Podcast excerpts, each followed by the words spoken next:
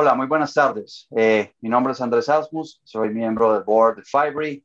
Eh, hoy estamos en el Latam Series número 5 con uh, dos invitados fantásticos eh, en el cual vamos a hablar sobre qué está pasando en el tema del blockchain y el mundo del real estate y cómo Fibre está desarrollando su presencia y teniendo más desarrollo y más promoción a través de la asociación. Eh, voy a comenzar eh, muy brevemente explicando eh, qué es Fibre, qué estamos haciendo en, a nivel mundial y específicamente en Latinoamérica. Uh, Fibre es una asociación que nació en el 2018 en Europa, en Holanda, en el cual lo que hace es promover, comunicar, educar y asesorar y apoyar empresas públicas o privadas para que la adopción del blockchain en el mundo del real estate pues tenga uh, un desarrollo mucho más fiable eh, y de una manera mucho más eh, eh, interesante en, este, en, esta transformación. Eh, esta es una iniciativa que nació de Fibre. Enrique Suárez, que es una de las personas que me acompaña en esta mesa de trabajo, desafortunadamente tuvo uh, un impedimento personal. Enrique es, de origen mexicano, en este momento también está radicado en Canadá, igual que yo. Eh, tiene un gran recorrido tanto académico como en el mundo del real estate, tiene un gran conocimiento eh, en los temas de blockchain y Enrique está en la parte de Regional uh, Share eh, en México. Eh, como lo hemos venido comentando, eh, vamos en el, en el webinar número 5 y muy seguramente Enrique nos acompañará en el próximo. Entonces, espero que Enrique se encuentre muy bien. De mi parte,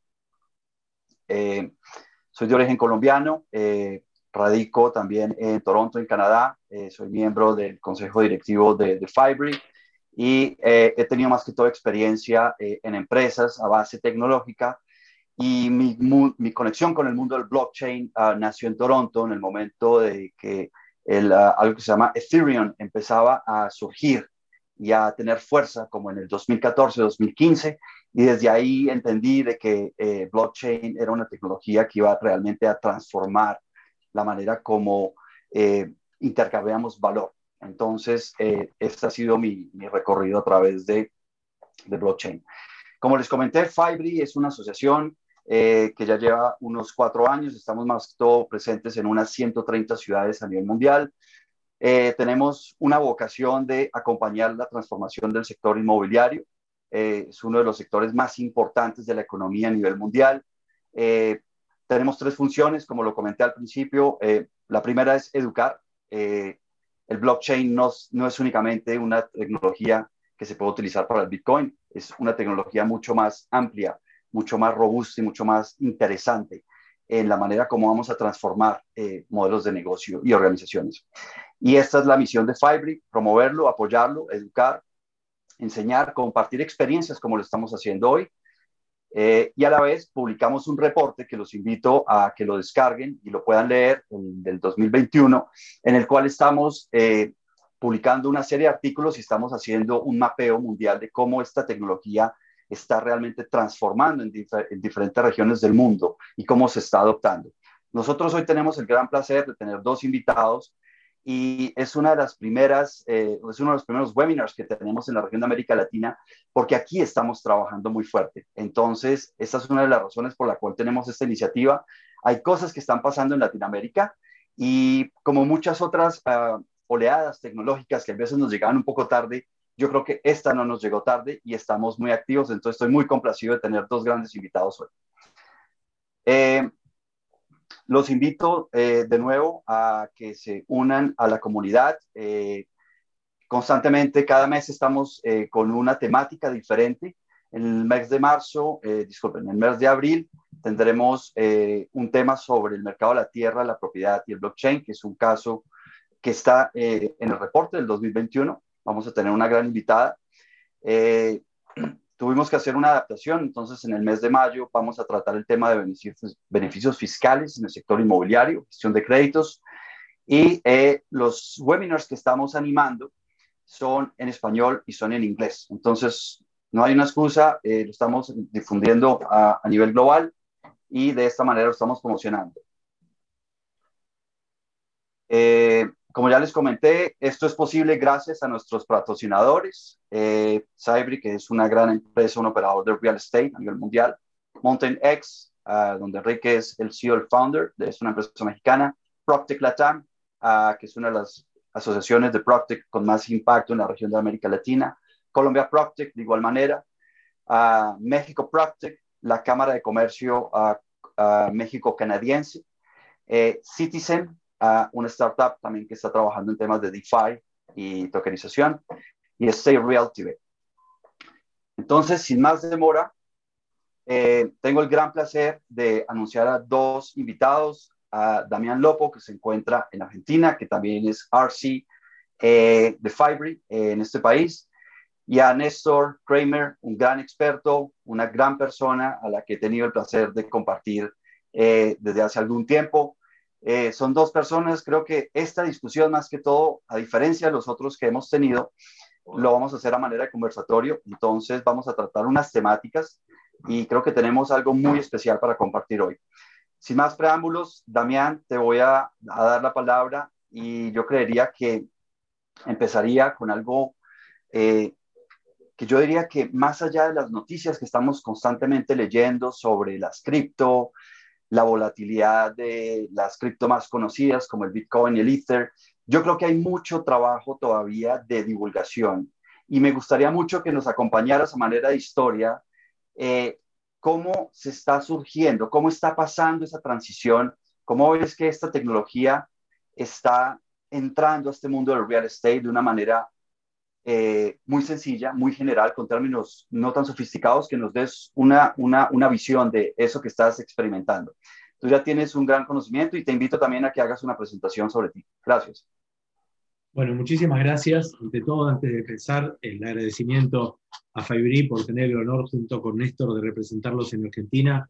Para nosotros es realmente un honor. Fibri es la, tal vez la única organización que se está concentrando en la aplicación del blockchain y real estate, algo que los que estamos en el sector creemos que es clave, es fundamental y es necesario educar, estudiar y tener números y estadísticas, porque nosotros, como decimos a veces en el rubro, estamos construyendo el futuro. Cuando uno se pone a hacer algo nuevo, tiene la suerte y la desgracia de que no hay historia atrás.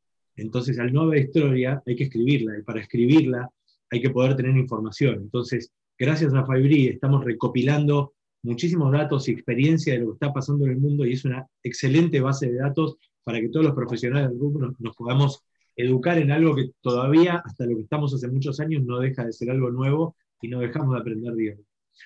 Una vez dicho esto, eh, me presento, mi nombre es Damián Lopo, tengo 48 años, estoy en el rubro inmobiliario hace más de 20, 25 años aproximadamente.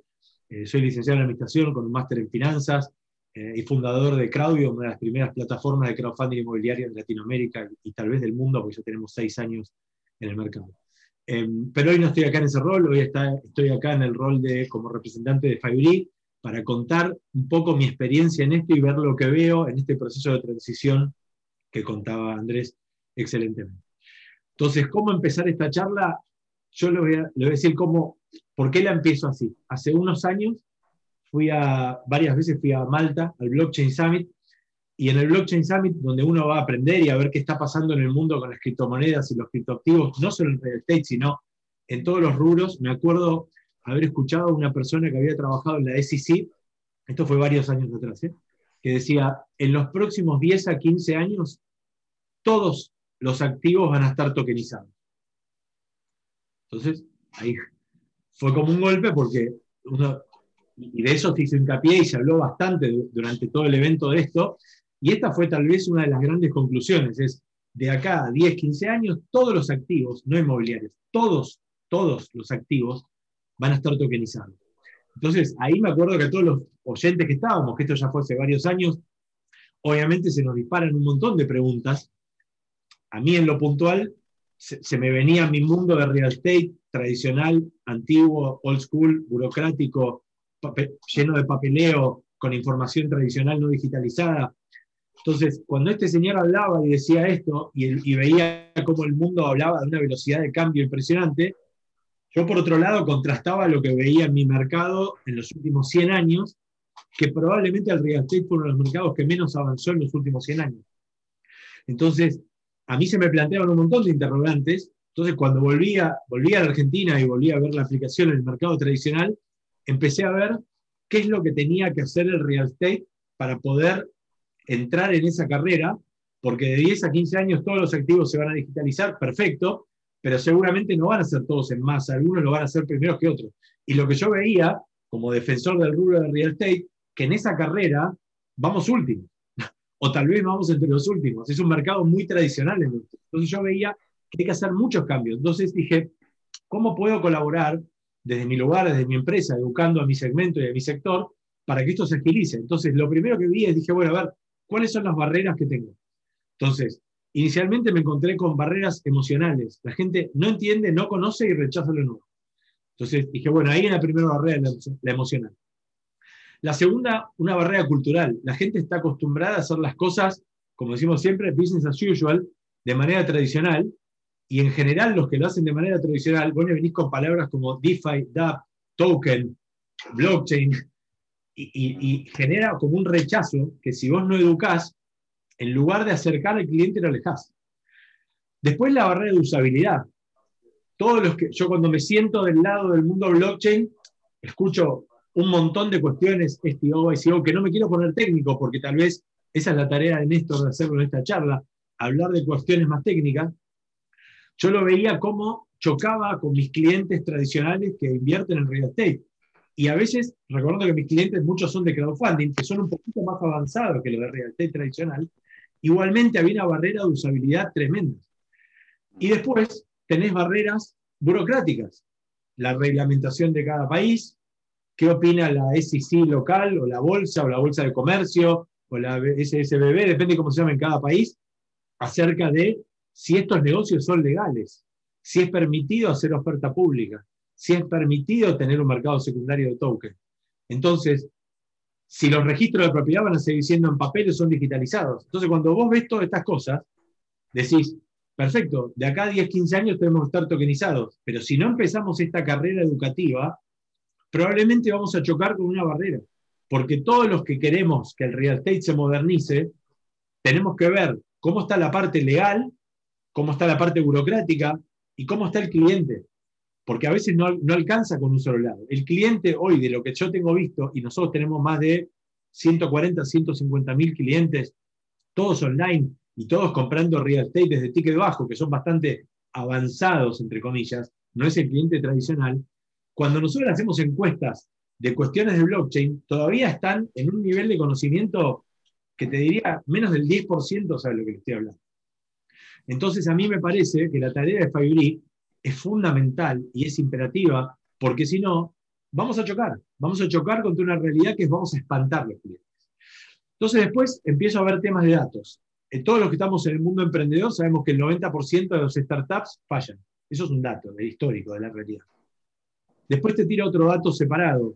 En lo que es la banca online, el 38% de los usuarios hace drop-off por el proceso de onboarding a darse de alta en un banco. Y de ese 38, el 26, o sea, casi dos tercios, elige el banco por la simplicidad del proceso onboarding. Entonces ahí te queda expuesto, te expuesto un tema que es, si no hacemos que el blockchain lo pongamos dentro de nuestro segmento de una manera friendly, acotada, eh, frente amistosa, quiero decir, con usabilidad sencilla, probablemente vamos a alejar a nuestros clientes. Y el alejar a nuestros clientes puede significar el fracaso y caer dentro de ese 90% de startups que terminen siendo la quiebra simplemente por no haber hecho un proceso de adaptación lo suficientemente normal.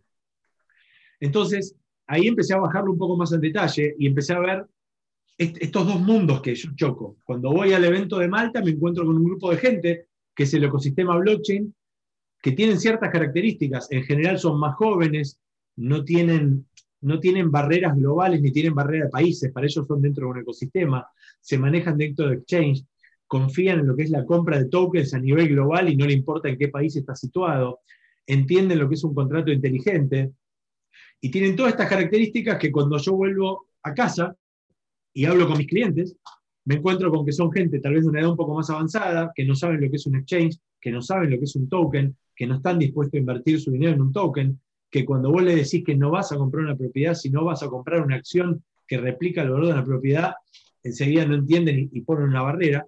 Entonces me parece que ahí, ahí es donde está el trabajo fuerte. Entonces, volviendo un pasito para atrás, cuando yo fundé una de mis empresas, la razón de ser que fue es que hay un estudio de Credit Suisse, que es muy interesante, que dice que el 92%, es el estudio de la riqueza global, el 92% de la población mundial no tiene de patrimonio total, quiere decir ahorros, casa, auto, activos, no tiene 100 mil dólares.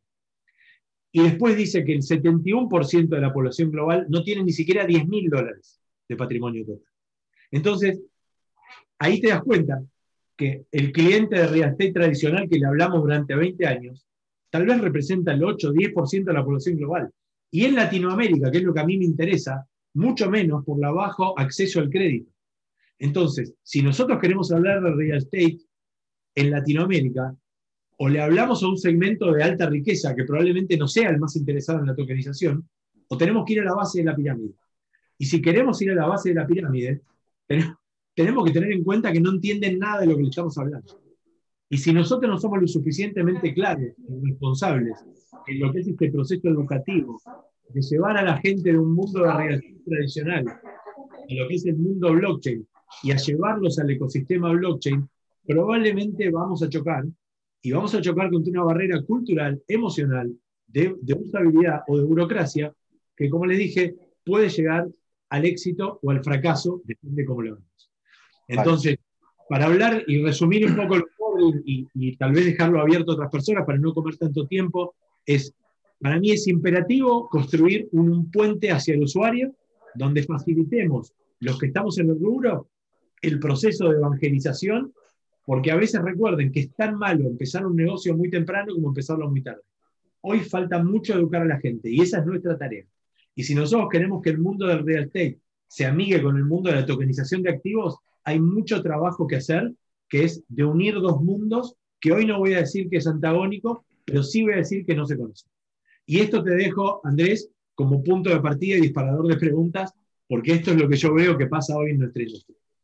Vale, Damián. Bueno, quiero hacer un vínculo porque es muy interesante lo que acabas de comentar y estoy esperando con, con ansiedad lo que Néstor va a tener que decirnos, porque Néstor nos va a, dar algo muy interesante de manera de ejemplos. Entonces, me, como conclusión me queda una cosa. Eh, yo tengo un bien eh, inmobiliario en Colombia que estoy tratando de vender. Y me sorprendió que eh, cuando trato de rentarlo para hacer un contrato, con una aseguradora me toca eh, utilizar una plumilla, poner mi huella digital, luego utilizar el dedo, utilizar otra gestión, firmar un documento en papel, todavía estamos en papel. Entonces, me parece que con lo que estás explicando el onboarding, pues es una manera mucho más digitalizada, mucho más amigable, con un nivel de encriptación y de confianza mucho más alto. Creo que también en algunos casos estamos hablando de la confianza. Entonces, me pareció muy interesante lo del patrimonio y creo que está muy interesante con lo que Néstor nos va a explicar. Ya para eh, terminar un parte, una parte de tu presentación y teniendo en cuenta eh, lo que nos acabas de comentar del blockchain onboarding process, eh, ¿cuáles serían algunas aplicaciones presentes, futuras o usos concretos que nos pudieras dejar en la mesa? Si nos puedes resumir esto en unos cinco minutos. Perfecto, dale, lo voy a tratar de hacer lo más rápido posible. Lo primero es, Gracias. No, quiero, no quiero dar lo que suene en mi lado un panorama negativo, sino todo lo contrario. Yo soy un fan y un defensor del blockchain y la incorporación del blockchain en real estate y por eso hago este awareness a todos los que estamos en el sector. Pero bajando a tu pregunta, para no comerme los cinco minutos, eh, esto es lo que creo que hay que hacer una implementación gradual y así como planteé el problema, ahora voy a plantear la solución. Lo que nosotros estamos haciendo es empezar a educar a nuestros clientes. ¿Cómo se lo educa? Desde lo más simple hasta lo más complejo. Primero, nosotros ya incorporamos el pago, tanto en crowdfunding como en propiedades tradicionales, del pago con criptomonedas. Y ahí se desprenden varias cosas. Empezás a educar a la gente lo que es el uso de criptomonedas. Empezás a educar a la gente lo que es el uso de un hash, el hash de una operación. Empezás a educar a un cliente de las ventajas de que las operaciones estén hasheadas, es que tengan trazabilidad y seguridad, por ejemplo. Entonces, con ese pequeño cambio, empiezan a ver las ventajas de usar este sistema. Atrás de eso, empezás a educar sobre cómo es el uso de un wallet. Empezar a usar un wallet, empezar a tener monedas criptomonedas, tal vez ver, aprender de la volatilidad de las criptomonedas, la diferencia con los USDT o las distintas monedas, aprender que si vos tenés monedas podés hacer algún staking para tener rentabilidades. Entonces, todas estas pequeñas cosas, en realidad, no son de real estate todavía, pero sí los vas vinculando. Y de esa manera los vas relacionando. Entonces, al hacer pagos y demás, empezás a meterlos. Luego después tenés otras aplicaciones que usamos en real estate y nosotros estamos aplicando, como por ejemplo, cuando vos tenés clientes que compraron propiedades en desarrollo en Pozo, le llamamos en Argentina, aplicaciones de blockchain que te muestran una foto y que te graba el momento y el lugar exacto. Entonces esa foto tiene la validez de que el grado de avance que vos estás mostrando es, tal y es cierto, que es casi como tener un certificado por un notario o por un escribano.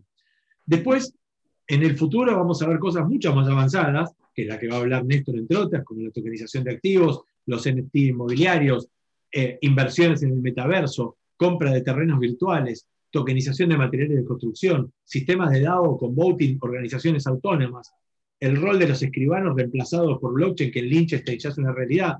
Y no quiero meterme en estos temas, porque son temas más, tal vez de Néstor o del futuro, pero quiero decirle, hay aplicaciones presentes y aplicaciones futuras que van a hacer que el real estate, a, mi ojo, a mis ojos, tenga la mayor revolución de los últimos 100 años en los próximos años.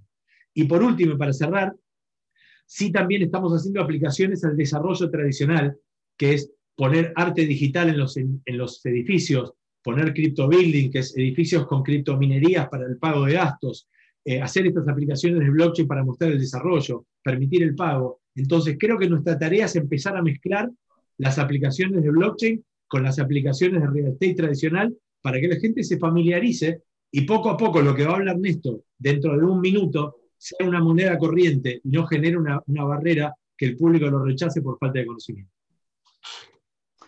También muy interesante lo que acabas de mencionar. Te agradezco por haber hecho esto una explicación mucho más eh, sencilla en términos eh, generales. Eh, y acabas de mencionar una, una, serie de términos como el crypto, el hash, el wallet, el skating. entonces, quiero abrir la oportunidad para, para Néstor. Néstor, tienes gran experiencia en este tema. Ah, has estado en algunos pilotos pioneros a nivel mundial. Yo quisiera que nos llevaras a manera de historia, eh, un poco entrando por el tema de la tokenización y cómo la tokenización es solamente una abreboca a algo que es mucho más profundo y disruptivo, que va hasta el mundo financiero, el mercado de los capitales, pero como les comenté al principio, esto es a manera de cafecito.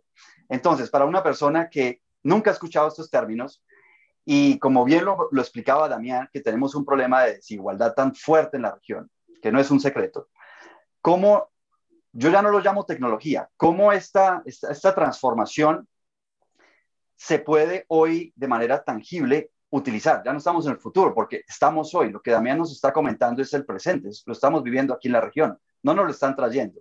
Entonces, ¿cómo desde tu visión nos puedes compartir y, nos compartes esa, esa, historia por el camino de la tokenización?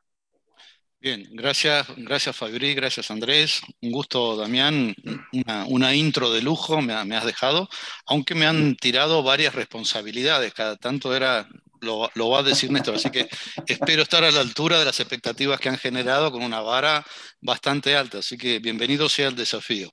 Eh, me he ido a la tokenización, que por cierto hemos sido el primer desarrollo inmobiliario en la historia del real estate que estando hoy el solar, la Tierra, va a haber un edificio y lo hemos hecho, y atención a lo que voy a decir, gracias al sistema bancario. Tú dices, pero ¿cómo? Si justamente estamos en la breda opuesta. El sistema bancario me echó, y porque me echó el sistema bancario dije, caramba, ¿ahora qué hacemos? Estaba comenzando el efecto de la pandemia y cuando voy al banco, en España, por cierto, estoy desarrollando una promoción, como le dicen allá, un desarrollo inmobiliario en Málaga, y el banco, asustado por los efectos de la pandemia en la capacidad de pago de la gente, nos dijo, mira, Néstor, antes de escucharte el proyecto, usualmente pedíamos que haya un 30% de preventa de unidades para ver la viabilidad económica comercial del proyecto y luego evaluamos tu carpeta. Pero ¿sabes qué? Como ahora tenemos un poquito de temor por la capacidad, la calidad de la capacidad de repago, porque el espejo retrovisor de tus antecedentes frente a la pandemia te podía hacer pegar de frente contra un árbol, porque estaban cambiando las cosas a, una velocidad inusitada. Aquello que era dejaba de ser en segundos. Entonces me dijeron, ¿sabes qué? prevende el 60% del edificio y luego vennos a ver. Yo dije, ¿cómo? Ustedes me están diciendo que yo tengo que prevender el 60%. En España la preventa no mueve la aguja en el flujo de fondos porque con toda la furia, un comprador en preventa, en pozo o sobre plano, como le dicen allí, te pone el 10% a la firma y con toda la suerte del mundo otro 10% hasta que le entregas la unidad. Con lo cual no te apalanca en absoluto y peor aún, fijas precio tempranamente y ahora resulta que tenemos inflación en euros de dos dígitos, aunque la, realidad no lo cuenta. Entonces, gracias a la locura del planteo bancario, supe que no, definitivamente no era por allí.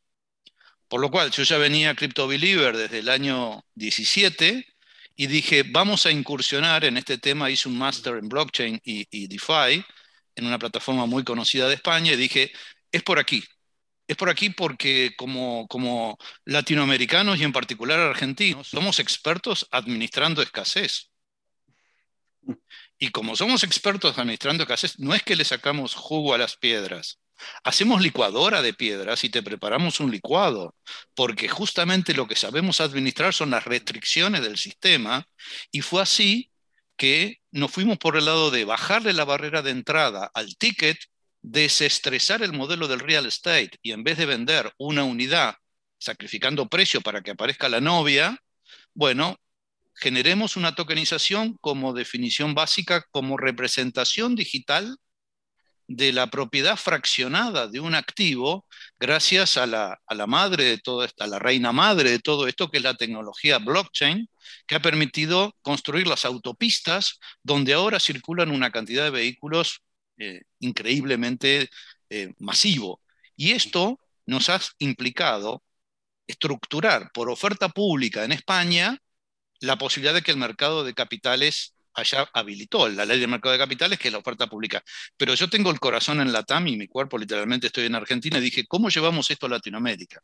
Y aquí es donde me gustaría diferenciar primero, como bien dijo Damián, hay que hacer mucha evangelización porque la gente cree que hablar de algo que arranque con la palabra cripto ya implica volatilidad, eh, algún scam por ahí dando vuelta y algún sistema Ponzi esperando a la vuelta de la esquina. Y contra eso debemos de luchar porque lamentablemente hay ejemplos que confirman esos temores, pero es como un martillo, puede servir para clavar un clavo romperle la cabeza a una viejita, con lo cual no es la herramienta, sino cómo se la usa y desde el riesgo moral del caso. Fue así entonces que dijimos, bueno, ¿qué tarea debemos de tener los que estamos intentando evangelizar, como digo, en este tema? Separar como los dos hemisferios del cerebro, como literal, las criptomonedas con la volatilidad, ya que detrás de las criptomonedas no hay nada, digámoslo con todas las letras, detrás del Bitcoin no hay nada, simplemente credibilidad que viene a resolver algún dolor del ecosistema, y como píldora la gente cree en ella y por oferta y demanda fija su precio. Por eso tiene volatilidad.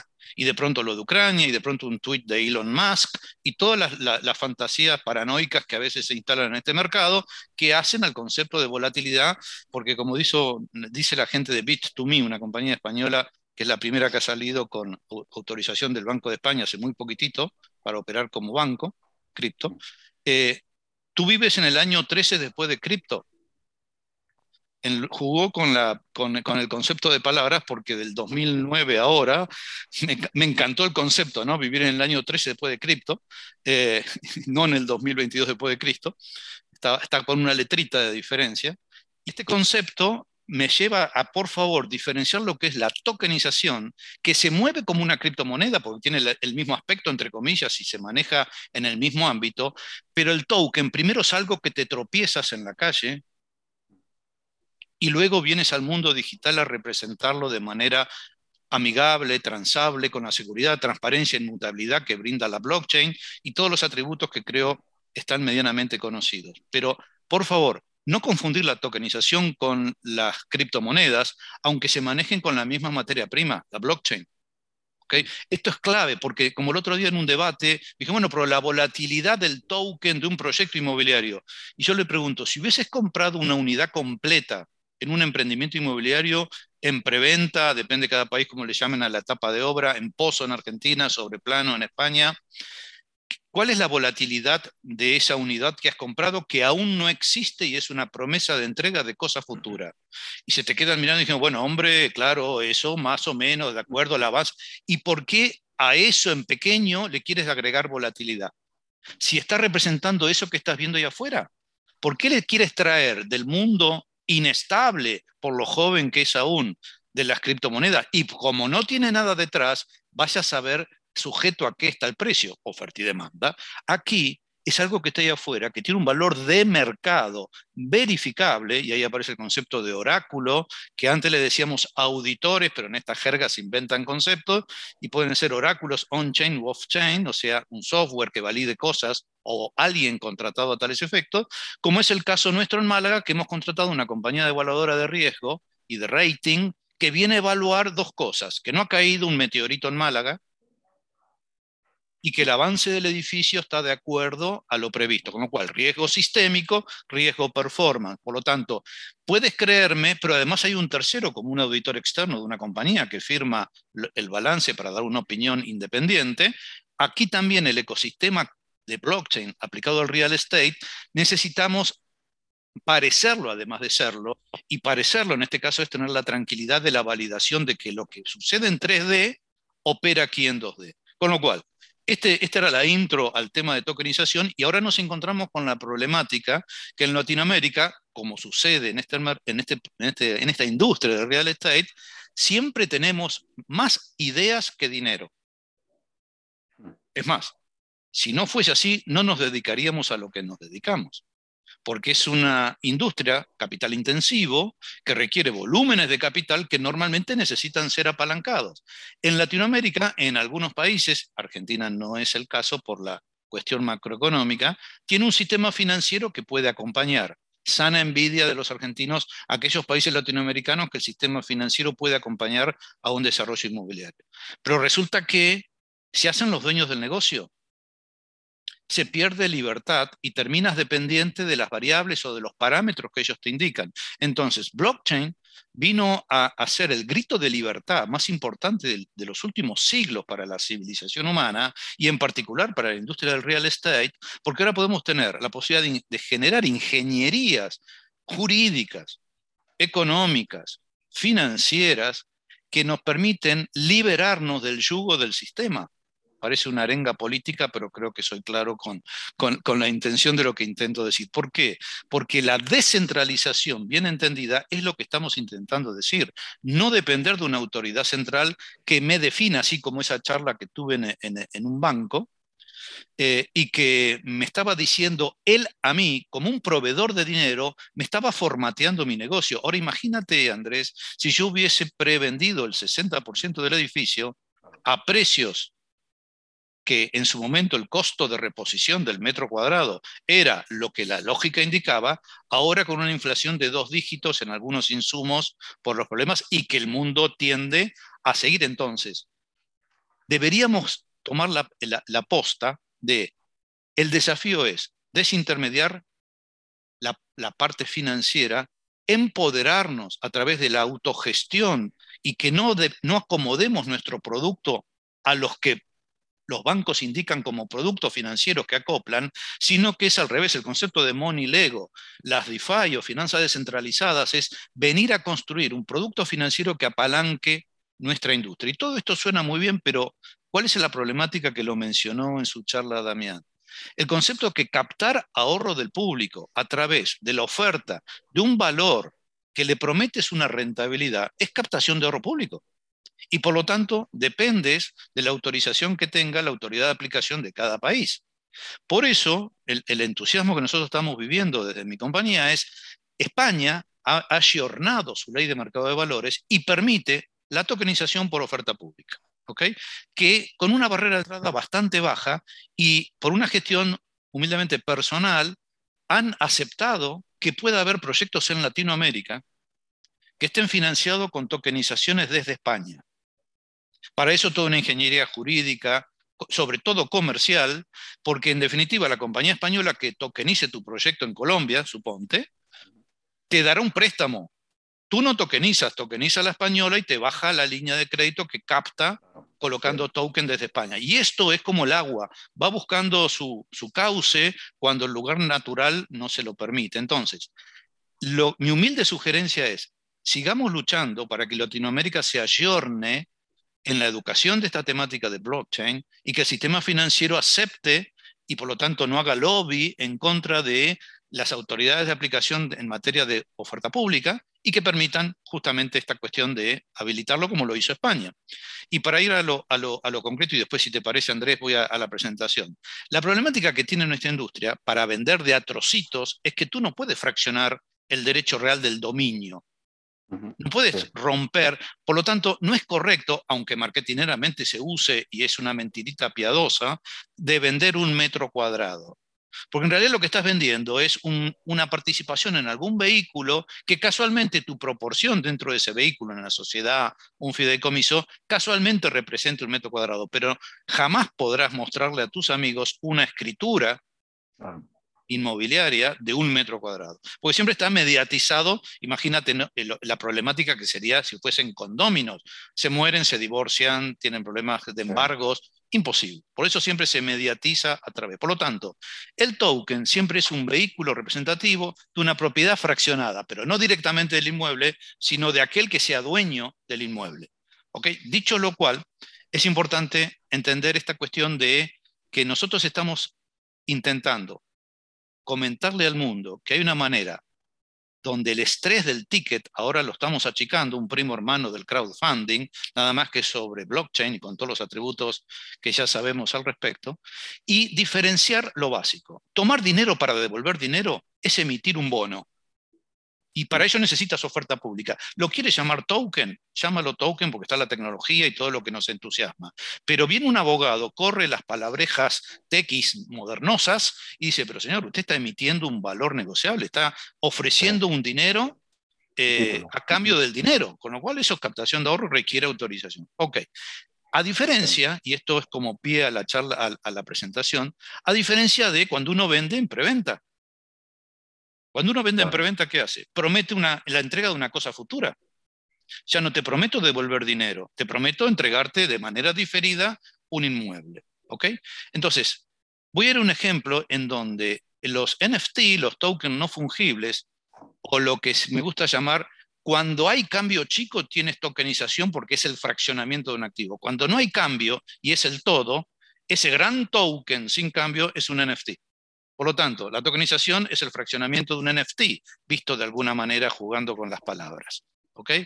Dicho lo cual, si te parece, voy a dar un ejemplo concretamente, cómo desde la tecnología blockchain se pueden hoy sí representar inmuebles, aunque reconozco que no facilito la barrera de entrada, pero es un ejemplo de aplicación, porque es el inmueble completo, pero con ingeniería financiera para que se puedan dar modelos de negocio que hoy ni siquiera cruzan por la cabeza de un comprador o de un desarrollador inmobiliario. ¿Te parece, Andrés, que pase a, la presentación? recuerda que aquí estamos como en la televisión y en la radio. El tiempo es, es, es, muy corto, entonces te voy a dar unos 3, 4 minutos porque ya veo algunas preguntas también en el chat. Ok, bien. Y Tania nos va a colaborar con eso. Voy, voy a ir lo más rápido posible entonces. Gracias. Eh, de esto estábamos hablando, aplicaciones para blockchain. Hasta ahora estamos viendo al real estate con las criptomonedas simplemente desde su función de medio de pago se llenan noticias en los diarios donde hablan de la criptoeconomía. No, no es la criptoeconomía, simplemente lo de siempre con un medio de pago facilitado, cosa que no es poco y es un buen desembarco, pero no, implica que blockchain entró al real estate. implica simplemente que los medios de pago se han facilitado de manera no bancarizada a través de las criptomonedas. Primera cuestión. ¿Y cómo está evolucionando el real estate en la TAM? ¿Realmente el blockchain en real estate en la TAM, ¿lo está evolucionando? ¿Qué pasa con la problemática que decíamos antes de depender de las notarías, de las escribanías?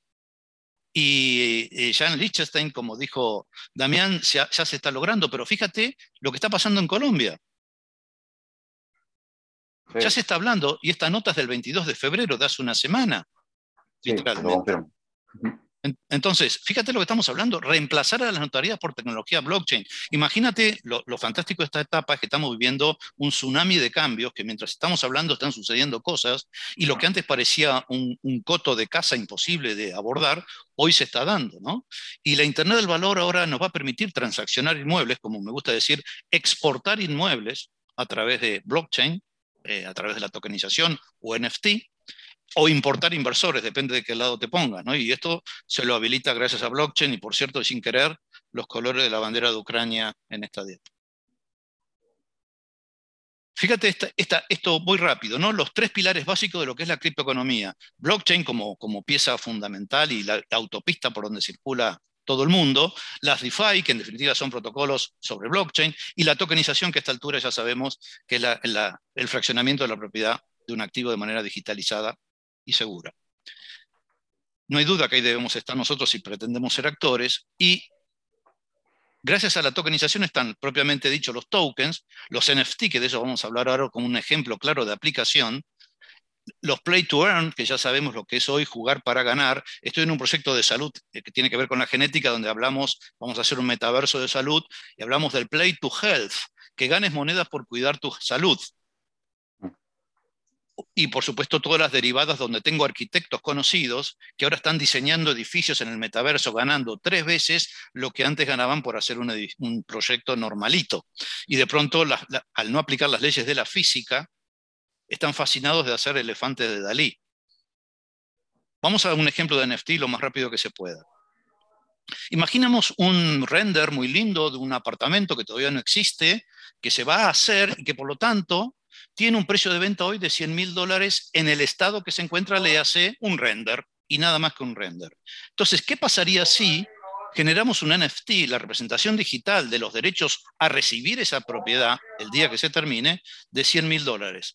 Y resulta que vamos a estresar un poquito el modelo y vamos a decir, ¿existirá gente que tenga el 50% de la firma muy pocos. Ok, hagamos un módulo de prueba, cinco unidades. Suponte que aparecen cinco unidades en donde haya cinco compradores que están dispuestos a pagar el 50% por el incentivo que si tuviesen de alguna manera el resto del dinero para comprar de contado la unidad, le hago 10 mil dólares, que es un 10% típico que hace un promotor inmobiliario cuando cobra de contado, le hago un 10% con lo cual le están faltando 40 mil pero hombre, apenas he llegado a 50.000, ¿de dónde voy a sacar los 40.000? Bueno, pero resulta que ahora tenemos un NFT.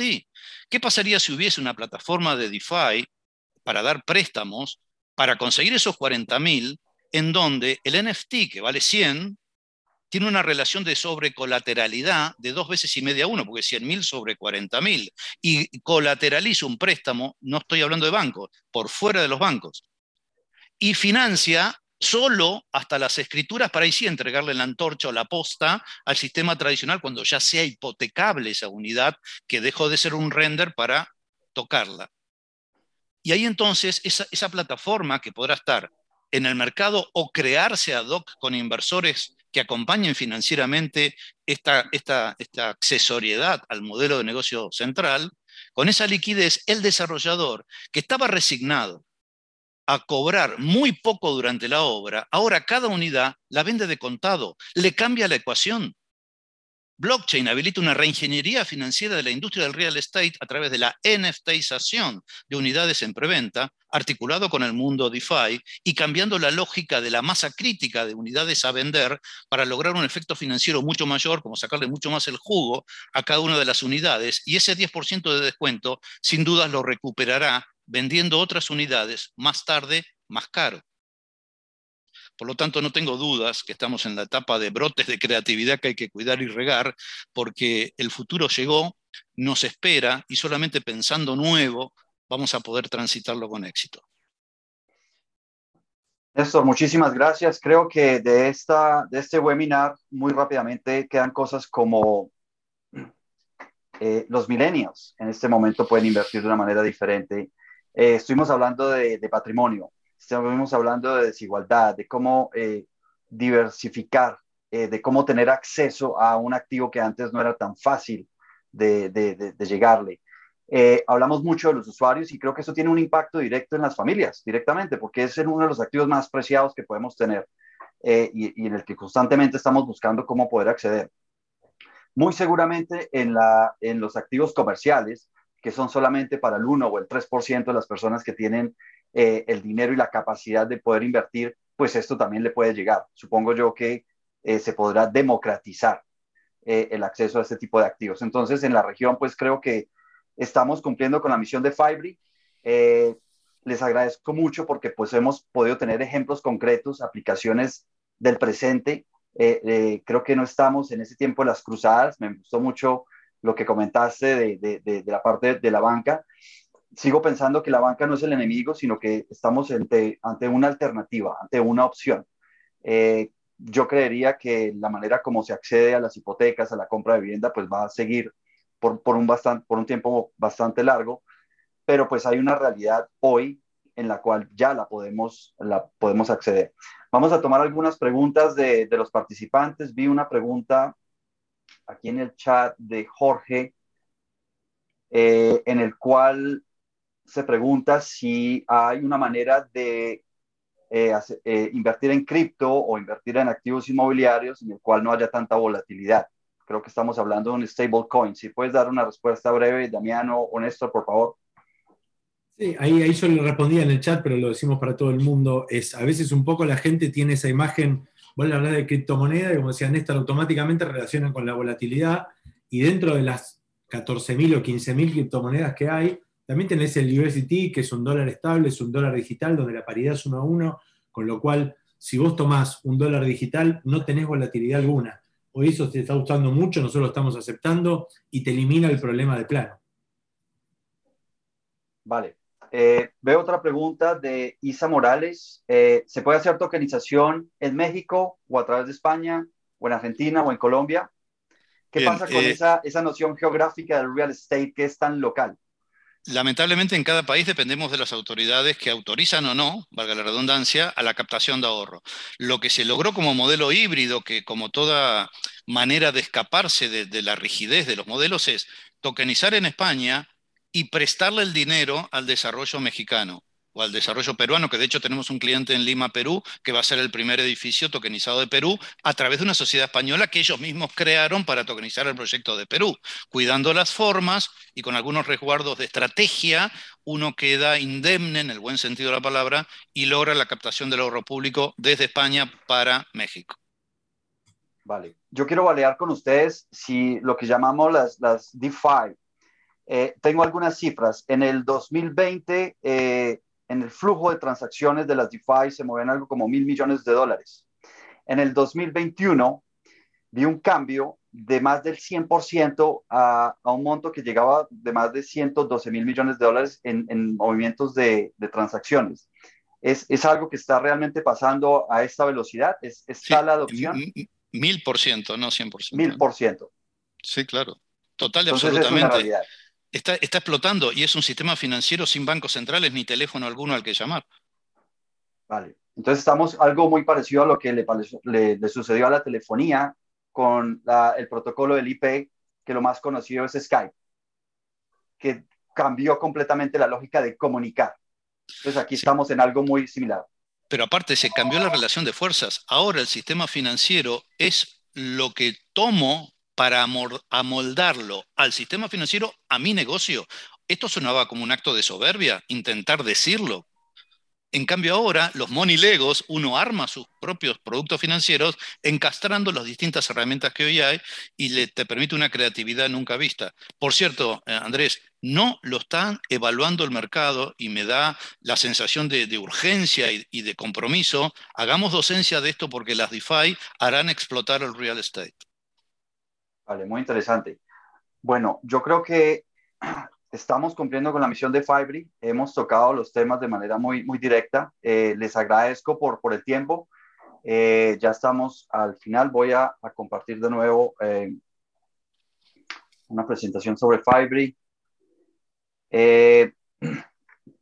creo que en el chat por ahora no tenemos más preguntas. Los invito de nuevo a que puedan ver de nuevo este webinar en, uh, en YouTube. Tenemos un canal uh, que lo podemos compartir en el chat. Nos pueden encontrar también en fibre.org. Los invitamos a que se suscriban a la plataforma de Fibre, que es una plataforma mundial donde estamos compartiendo conocimiento, prácticas, experiencias. Eh, y los invito también a que descarguen el reporte del 2021, que lo pueden encontrar ya sea en la página de fibre.org o diríjanse a los RCs que tienen en sus propias ciudades.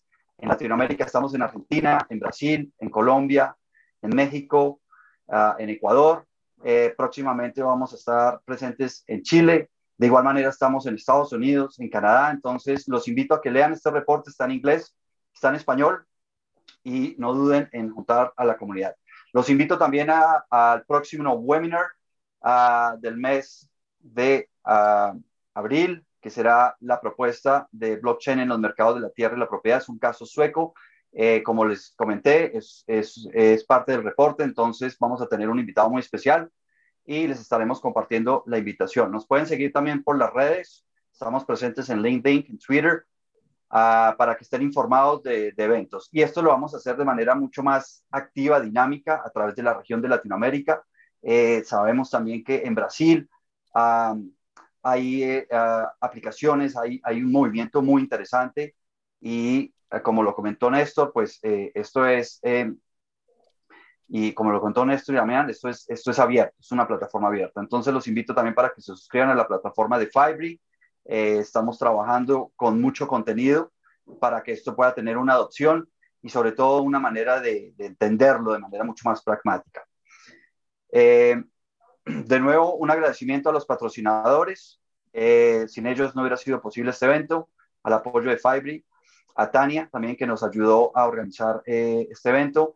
Y unas últimas palabras, Damián, Néstor, eh, tú hiciste un comentario sobre Colombia, supuestamente el evento era para tres países, entonces rápidamente sobre Colombia les puedo comentar de que si hay cambios en el regulador, creo que la pandemia fue y ha sido un acelerador para el regulador ha habido cambios, eh, no solo en la parte de, crowdfunding, ya hay pilotos reales eh, en los cuales se utilizan tecnologías de blockchain, hay pilotos concretos entre la banca y los exchanges. Entonces, en tan solo 18 meses, 24 meses, ha habido un cambio muy interesante, muy estructural, en el cual eh, en el mundo financiero ya se percibe un valor.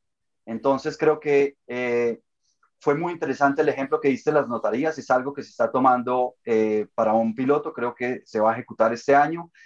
Y como Colombia, como Argentina, pues es un caso que lo estamos viviendo hoy y yo los invito mucho a que sigan estudiando el tema, a que vengan hacia Fibre en el, en momento que tengan algunas dudas. Hay representantes en muchas ciudades a través de Latinoamérica y les quiero dar de nuevo las gracias porque creo que eh, este webinar eh, tiene mucho valor para una persona que de pronto no tiene mucho conocimiento tecnológico o mucho conocimiento del real estate y es para las familias, es para las personas que pueden decir, ah, finalmente yo puedo acceder a, algo en tres clics que antes era muy complejo y muy complicado o muy costoso. Entonces creo que la eficiencia está aquí, la generación de valor y esto está aquí para quedarse. Los invito para una palabra para cerrar. De nuevo, Néstor, Damián. Bien, eh, bueno, agradecido, por cierto, Fabri, esto es necesario, es, es, una vocación docente que hay que explotar a todo lo que, lo que se pueda, porque los invito a que se animen. Esto es preparen fuego, apunten, es el nuevo orden. Antes se decía de otra manera y, y en cada recalibración estaremos más cerca. Lo importante de todo esto para que validen que algo van conociendo, saben cuándo será, cuando charlando con amigos de estos temas, los amigos le digan, no entiendo de qué estás hablando. Vale. Gracias, Néstor. Desde mi lado, para cerrar unas últimas palabras, yo lo que sostengo que hay que hacer es un proceso de evangelización y para mí hay que hacerlo sobre tres ejes. El primero, que es el que hacemos todo lo del rubro, es sobre la tecnología, las aplicaciones y cuál es la revolución concreta que puede haber en el real estate, que estamos todos de acuerdo y es el motivo de esta charla. Por otro lado, la otra pata es el usuario, que es lo que digo, no nos olvidemos de educar al usuario para dejarlo afuera. Y por último, no nos olvidemos de dejar afuera tampoco a los reguladores. Es muy importante que los que estamos en el rubro interactuemos con los reguladores, porque los reguladores no dejan de ser personas que trabajan para el Estado, que no son especialistas en este tema y que simplemente por su rol les cayó la responsabilidad de regular un tema que no conocen. Entonces, si nosotros no nos acercamos, estamos cometiendo el error de dejarlo solo sin darle suficiente información para poder regular algo de manera correcta.